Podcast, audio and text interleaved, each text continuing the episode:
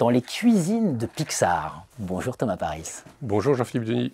Thomas Paris, vous êtes professeur au groupe HEC, vous êtes chercheur au CNRS, Centre national de la recherche scientifique, et vous êtes membre de l'école de Paris du management. Où vous animez notamment un séminaire, le séminaire Création.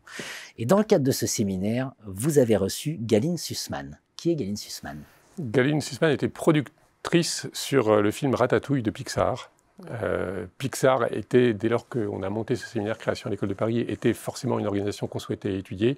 Et donc j'ai pu rentrer en contact avec Galine Sussman et qui a accepté de nous raconter le processus de production de Ratatouille et donc le modèle de Pixar. Un compte rendu absolument passionnant. Voilà, euh, avec, euh, dont on peut tirer quelques brèves leçons.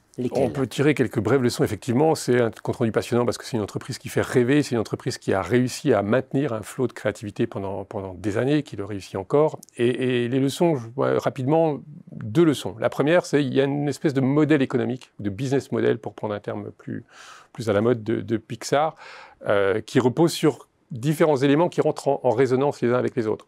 Euh, ce qui est de fou chez Pixar, c'est qu'ils intègrent leur talent, ils intègrent leur technologie.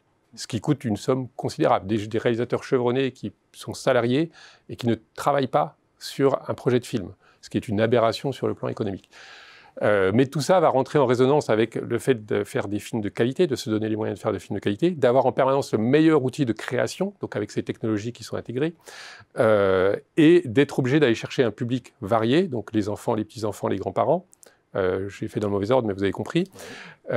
Et en tout cas à l'époque, puisque les choses ont changé, d'être obligé de faire en sorte que le film soit vu et revu. Et donc, ce qui obligeait d'avoir un film de qualité extraordinaire, donc d'avoir les meilleurs talents, de les conserver, etc. Et donc on est face à un espèce de cercle vertueux. L'autre leçon, c'est sur le processus de création à proprement parler et comment on arrive à faire cette qualité-là.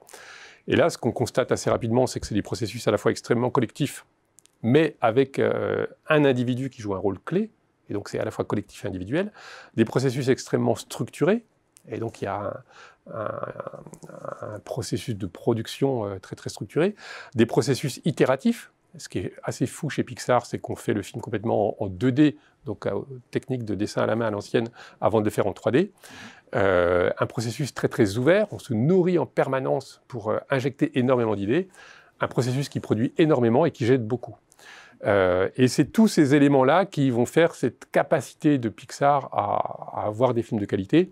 Et avec, j'ajoute le dernier élément, bah, le fait que la création et la qualité euh, soient omniprésents dans n'importe quelle décision managériale et que cet besoin, cette réflexion permanente sur comment, qu'est-ce que la création et comment on fait de la créativité, euh, va infuser toutes les décisions qui sont prises dans l'entreprise de manière dynamique. Et ça, c'est assez remarquable. Hmm.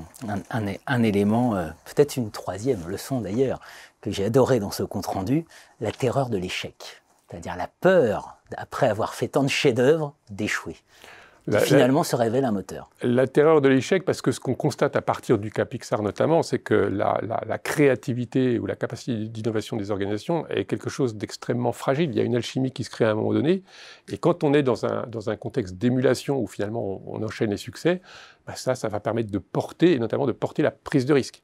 Mais le jour où l'échec arrive, euh, la question qui se pose, c'est comment tout, le monde va se comporter Est-ce qu'on ne va pas se replier sur ce qu'on a toujours fait et donc être incapable de, continuer à innover euh, Pixar n'a pas vraiment à ce jour connu d'échecs euh, énormes et donc ce spectre reste toujours présent aujourd'hui. Merci beaucoup Thomas Paris. Donc un compte rendu à retrouver sur le site de l'école de Paris du management. Merci Jean-Philippe Denis. Thank you.